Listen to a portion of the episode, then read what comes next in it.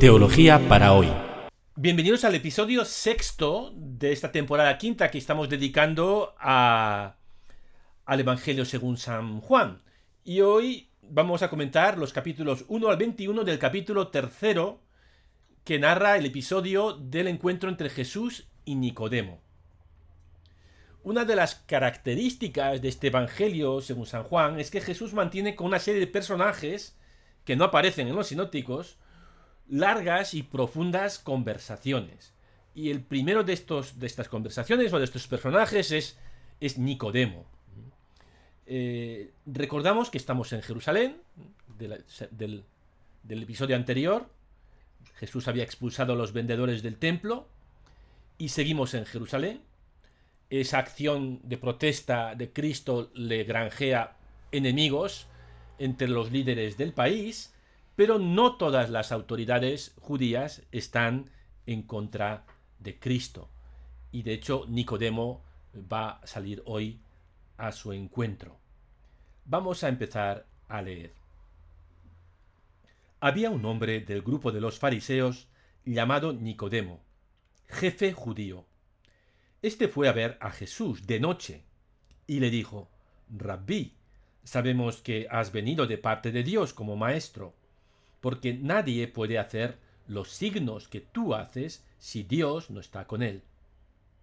Jesús le contestó, En verdad, en verdad te digo, el que no nazca de nuevo no puede ver el reino de Dios. Cierro la cita bíblica y comento, Nicodemo es fariseo y es uno de los jefes judíos. Este último término, jefe judío, puede estar indicando que era miembro del Sanedrín, el Consejo Supremo del país, eh, con sede en Jerusalén. Nicodemo va a aparecer después de este episodio en otros dos momentos de la vida de Cristo, según San Juan. En una de ellas va a defender a Jesús, en el capítulo séptimo, versículo 50, y en otra escena ayudará a José de Arimatea a, a sepultar el cuerpo muerto, el cadáver de Cristo eh, descendiéndolo de la cruz. Capítulo 19, versículo 39. Pero vayamos a la escena de, de hoy. Y la escena de hoy es... sucede de noche. Estamos de noche. Nicodemo va a ver a Jesús de noche, lo que indica que es un hombre que está en búsqueda, pero también que tiene miedo a la crítica o la oposición de otros líderes judíos. Y la noche tiene también un valor simbólico. Recordemos que antes de la invención de la luz eléctrica, la noche era verdaderamente oscura y la gente no salía de noche si no había una necesidad. Y, no se podía ver, era peligroso. Noche y oscuridad son símbolos importantes en el Evangelio según San Juan. Y toda esta conversación transcurre de noche, así que imaginémoslo en la oscuridad, alumbrada quizás por una vela, y porque aún no ha amanecido, aún no ha amanecido la luz de la fe, como veremos. Nicodemo llama a Jesús rabí y le reconoce como maestro. Y esto es un buen comienzo, pero aún no es la fe. Los signos, milagros de Jesús le han hecho reconocer que Dios está con él se ha puesto en marcha hacia Jesús, pero aún no ha amanecido la fe. Aunque el primero en hablar ha sido Nicodemo, el que marca el tema de la conversación es Jesús, que dice, en verdad, en verdad te digo, el que no nazca de nuevo no puede ver el reino de Dios. La frase en verdad, en verdad te digo es una traducción del griego amén, amén, lego, himin. Era una típica forma de hablar de Jesús, con un amén, o con dos améns, amén, amén, y luego se ponía a hablar. ¿eh? Y, esto era algo que, bueno, que llamaba la atención porque era muy peculiar de él y que han recogido tanto los evangelios sinópticos como el evangelio según San Juan. Cada vez que aparece esta expresión amén, amén, os digo, que se traduce como en verdad, en verdad, te digo, eh, Jesús va a decir algo importante, va a revelar algo importante. Y lo que dice en este caso es, el que no nazca de nuevo no puede ver el reino de Dios. Hay un elemento que se pierde en la traducción, pero que es importante para entender esta conversación entre Cristo y Nicodemo. En griego, el adverbio anocen quiere decir de nuevo, y así, y así ha sido traducido, ¿eh? quien no nazca de nuevo, pero también quiere decir desde arriba. Los que sepáis algo de música, a veces en música se pone da capo, que quiere decir desde la cabeza, pero en realidad lo que quiere decir es que repitas el tema anterior desde el principio. ¿no? Pues lo mismo le pasa un poco con esta palabra griega. Anocen quiere decir desde arriba o también quiere decir de, de, nuevo, desde el principio, repetir. Así que el que no nazca de nuevo no puede ver el reino de Dios, también quiere decir el que no nazca de arriba no puede ver el reino de Dios. Y aquí nacer obviamente es una metáfora. Una metáfora que nos dice dos cosas. Una, que hay que empezar de nuevo, es un nuevo comienzo. Y dos, que no puedes nacer tú solo, ¿eh? como decía el chiste de Gila. ¿eh? Otro tiene que hacerte nacer. Así que tienes que empezar de nuevo, pero tú solo no puedes. Dios tiene que hacerte nacer de nuevo. Bien, seguimos con esta conversación. Nicodemo le pregunta, ¿cómo puede nacer un hombre siendo viejo? ¿Acaso puede por segunda vez entrar en el vientre de su madre y nacer? Tenemos aquí de nuevo la técnica favorita de Juan, que es el malentendido. Lo vimos en la escena anterior, cuando Jesús dijo, destruid este templo. Y no se refería al templo material, sino al templo de su cuerpo. Aquí cuando Jesús dice, hay que nacer de nuevo, y Nicodemo lo entiende mal, y dice, ah, pues hay que volver al vientre de la madre y volver. Bueno, Jesús es un truco literario de Juan para hacer que Jesús explique las cosas y todos podamos entender mejor. Nicodemo le pregunta, ¿cómo puede nacer un hombre siendo viejo? ¿Acaso puede por segunda vez entrar en, en el vientre de su madre y nacer? Y Jesús le contesta, en verdad, en verdad te digo, el que no nazca de agua y de espíritu no puede entrar en el reino de Dios. Esta referencia, este nacer del agua y el espíritu, es una referencia clarísima al bautismo. Y es que Juan cuenta las cosas desde el punto de vista de los cristianos. Alguna vez veremos que se la perspectiva del, cristiano, que es el autor, y la perspectiva de Jesús se funden. Así que Jesús le dice a Nicodemo, tienes que bautizarte. El bautismo es el sacramento que nos introduce en la posibilidad de ver el reino. Y, el bautismo es siempre de agua y espíritu. En, el rito latino, en nuestro rito, el rito romano, eh, separamos bautismo y confirmación. Pero en los primeros tiempos la confirmación se hacía al mismo tiempo que el bautismo. Y el bautismo cristiano siempre es un sacramento de la recepción del Espíritu Santo. Vamos a seguir leyendo. Lo que nace de la carne es carne, lo que nace del Espíritu es Espíritu. No te extrañes de que te haya dicho, tenéis que nacer de nuevo. El binomio carne-espíritu no hemos de confundirlo con el binomio cuerpo-alma de la filosofía occidental. En gran parte de la filosofía occidental, sobre todo a partir de Descartes, el ser humano está hecho de cuerpo y alma. Tiene estos dos componentes, hardware y software, cuerpo y alma. Cuando la Biblia, cuando el Nuevo Testamento habla de carne y espíritu, esas dos palabras no son equivalentes a cuerpo y alma. Carne y espíritu no son dos componentes del ser humano, son dos actitudes. Vivir según la carne es vivir por nuestra cuenta, sin contar con Dios. Y vivir según el Espíritu es vivir contando con Dios, en conexión con Dios, en comunión con Dios. Así que cuando Jesús dice que lo que nace de la carne es carne, quiere decir que el ser humano por sí mismo no es capaz de nacer de nuevo. Para eso tienes que nacer del Espíritu, del Espíritu de Dios. Y continúa. No te extrañes que te haya dicho tenéis que nacer de nuevo. La frase en griego es nacer anocen, anocen, que es de nuevo, pero también desde arriba. Tienes que nacer desde arriba, tienes que nacer de nuevo. Eh, las dos cosas. Aquí quizás subrayando más lo de desde arriba, ¿no? Tienes que nacer desde arriba. Y por último, Jesús nos habla del Espíritu Santo.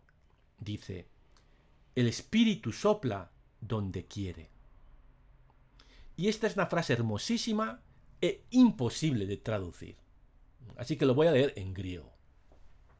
Topneuma perdón. Topneuma hopu thelei pnei. Topneuma, viento, o espíritu, las dos cosas. Hopucelei, donde quiere, pnei, sopla. El verbo que es pnei tiene la misma raíz que el sustantivo, el sujeto, pneuma. ¿Qué es lo que hace el pneuma? Pnei. Y pneuma quiere decir viento, aire y también espíritu. Los cristianos creemos que Dios es Padre, Hijo y Espíritu Santo. Es bastante evidente que cuando decimos Padre e Hijo estamos usando metáforas, ¿no?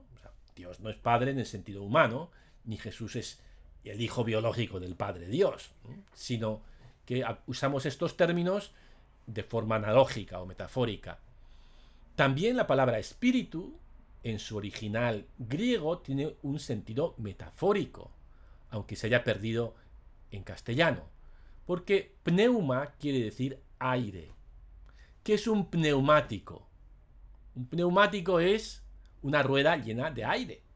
Una rueda eh, que tiene una goma y tiene aire dentro y por eso amortigua mejor un neumático. ¿eh? Neuma quiere decir aire y también quiere decir espíritu. Los antiguos creían que el viento era automóvil el viento es el aire en movimiento. Y hoy pensamos que el aire, y sabemos que el aire es movido por las diferencias de presión, que el aire en sí mismo es inerte, que no hace nada, que lo mueve la diferencia de presión entre un punto y otro de la atmósfera. El aire en sí no tiene capacidad de moverse, pero los antiguos creían que el aire se movía porque estaba dotada de una energía propia, e incluso de una voluntad. El aire donde quiere sopla, dice, dice, ¿no? Topneuma hopucelei pnei. Como un automóvil que va a donde quiere. Viento, pneuma, es el espíritu. O mejor dicho, la metáfora del viento sirvió a los primeros cristianos para referirse a una presencia de Dios distinta del Padre y del Hijo.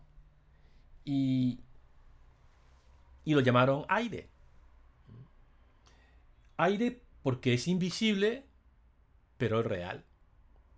Puede ser sutil como una brisa o fuerte como un huracán. Cuando explico esto a los niños, suelo preguntarle, oye, cuando vais a un, a un cumple, preguntáis, oye, ¿va a haber chuches? O preguntáis, ¿va a haber tarta? Pero nunca preguntáis, ¿va a haber aire? ¿Eh? Porque se supone que va a haber aire. ¿Qué pasaría en esta habitación si no hubiera aire?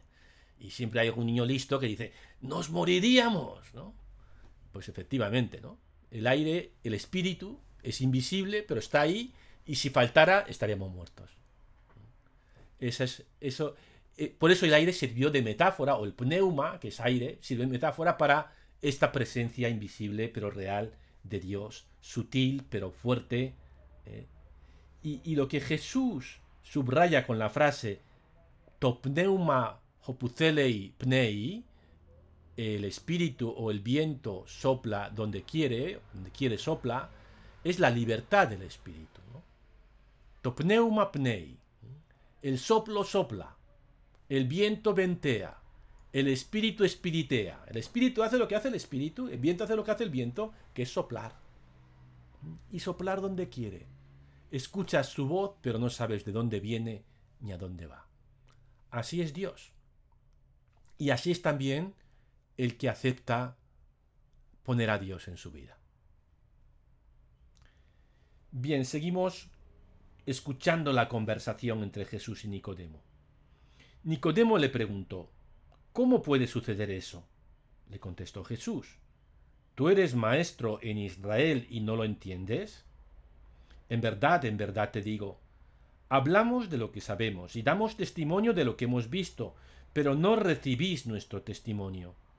Si os hablo de las cosas terrenas y no me creéis, ¿cómo creeréis si os hablo de las cosas celestiales? Si os fijáis, a mitad de esta frase Jesús cambia del singular al plural. En el versículo 11, de repente entra el plural. Hablamos de lo que sabemos y damos testimonio de lo que hemos visto. ¿Quién es este nosotros?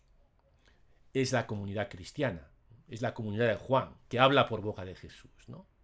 Os decía que a veces el plano de Jesús y el plano de los cristianos se funden en, en Juan. Y aquí de repente Jesús aparece hablando, o los cristianos aparecen hablando por boca, por boca de Jesús. Hablamos de lo que sabemos y damos testimonio de lo que hemos visto, los cristianos. Pero vosotros, los judíos, no recibís nuestro testimonio. Bien, Jesús retorna al singular. Si os hablo de las cosas terrenas y no me creéis, ¿cómo creeréis si os hablo de las cosas celestiales? ¿Qué son estas cosas terrenas y cuáles son las cosas celestiales? Las cosas terrenas son las que ya, de las que ya he hablado. Bautismo, la fe, el espíritu, acoger el espíritu. Estas son cosas de ahora. Cosas que son requisitos para el nivel 2, para las cosas celestiales. ¿Y cuáles son las cosas celestiales? Aquellas de las que Jesús va a empezar a hablar ahora, a partir de este punto. ¿Eh? ¿Quién es Él en relación con Dios?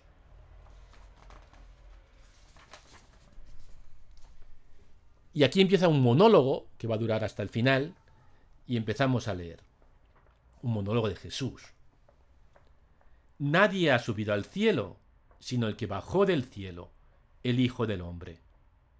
Lo mismo que Moisés elevó la serpiente en el desierto, así tiene que ser elevado el Hijo del Hombre, para que todo el que cree en él tenga vida eterna.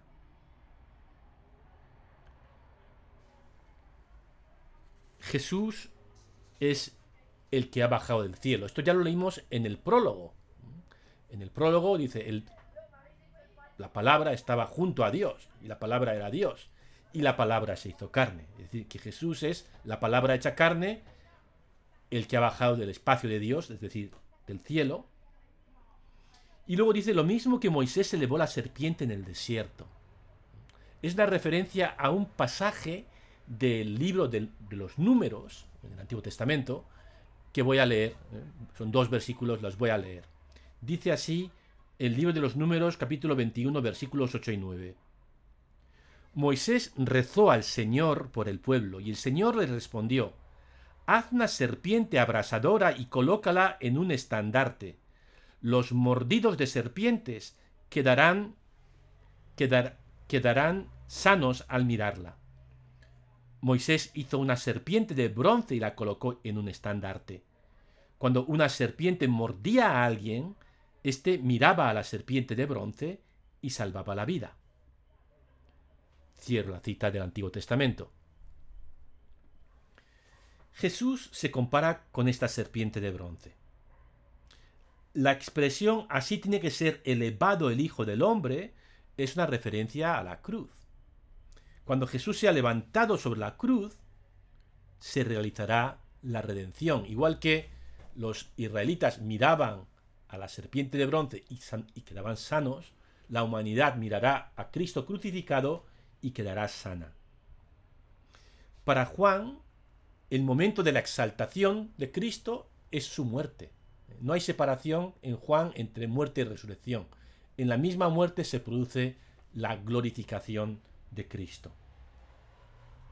Y ningún humano puede ver el reino, es decir, acceder al conocimiento de Dios, si no se lo revela el que ha bajado del cielo, es decir, la palabra hecha carne.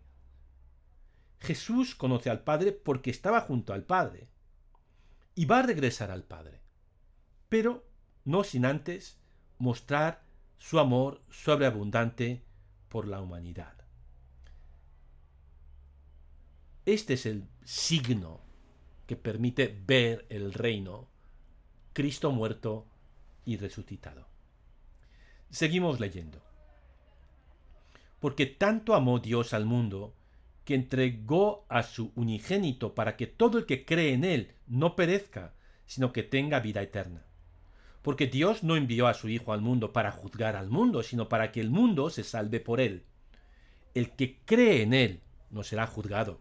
El que no cree ya está juzgado, porque no ha creído en el nombre del unigénito de Dios. Cierro la cita.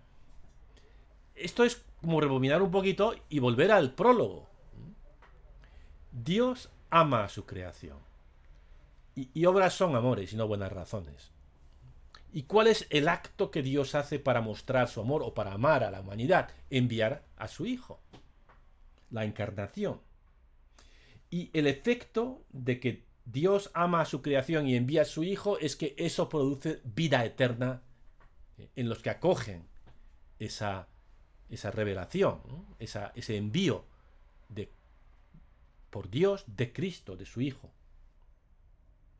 Y es que el pueblo de Israel esperaba un juicio y en su lugar llega Jesús que no vino a juzgar, sino a perdonar, a sanar y a salvar. Así que la iniciativa para este nuevo nacimiento es toda de Dios. Pero hay también algo que nosotros podemos y debemos hacer, que es creer. La única respuesta humana a la altura de esta generosidad de Dios es la fe, acoger a Jesús que ha llegado a nosotros. Y quien rechaza acoger a Jesús, pues está rechazando la salvación. Leemos, y ya esto es el final del episodio de hoy. Dice Jesús, sigue diciendo Jesús en su monólogo. Este es el juicio, que la luz vino al mundo y los hombres prefirieron la tiniebla a la luz, porque sus obras eran malas. Pues todo el que obra el mal detesta la luz y no se acerca a la luz, para no verse acusado por sus obras. En cambio, el que obra la verdad se acerca a la luz, para que se vea que sus obras están hechas según Dios. Cierro aquí comillas y terminamos el test de, de leer el texto correspondiente a hoy. Lo que dice este último trozo es que hay una relación entre fe y ética, entre acoger a Cristo y nuestro comportamiento, entre la aceptación de Dios y la fraternidad humana. La incredulidad, el rechazo de Cristo, y la maldad moral se retroalimentan. Rechazar a Cristo nos lleva a la oscuridad, la oscuridad nos lleva a obrar mal y el que obra mal detesta la luz y ahí hay un bucle que se va retroalimentando y, y es un círculo vicioso. En cambio, el que acoge a Cristo ilumina su vida, cambia su vida, se obra el bien, quiere más luz y aquí hay un círculo virtuoso se retroalimenta hacia el bien. Y, está en nuestras manos escoger cuál de los dos dinamismos queremos. Dios ama el mundo y Dios quiere que entremos en el dinamismo del bien, pero hay también una fuerza oscura en nosotros, dice, los hombres prefirieron la tiniebla a la luz. Hay una fuerza, hay un lado oscuro, que nos llama a rechazar la luz y entrar en el bucle de la oscuridad y del mal pero está en nuestra libertad escoger el bien. Y el deseo de Dios, hay una herejía contra la que luchó San Alfonso, que se llama la, herejía de la doble predestinación. Dios querría la salvación a unos y la condenación a otros. No, no, no. Dios quiere la salvación para todos. Pero está en manos del hombre, del ser humano, rechazarlo. Bien, terminamos aquí este, este capítulo de este capítulo, este medio capítulo 3, este episodio interesante de Nicodemo y Jesús. Eh, y podéis comentar en los pequeños grupos lo que queráis, de lo que os haya llamado la atención, pero por lanzar una pregunta, ¿quién es el Espíritu Santo para ti? Y hablar más desde la experiencia que desde las teorías, ¿no? ¿Quién es el Espíritu Santo para ti?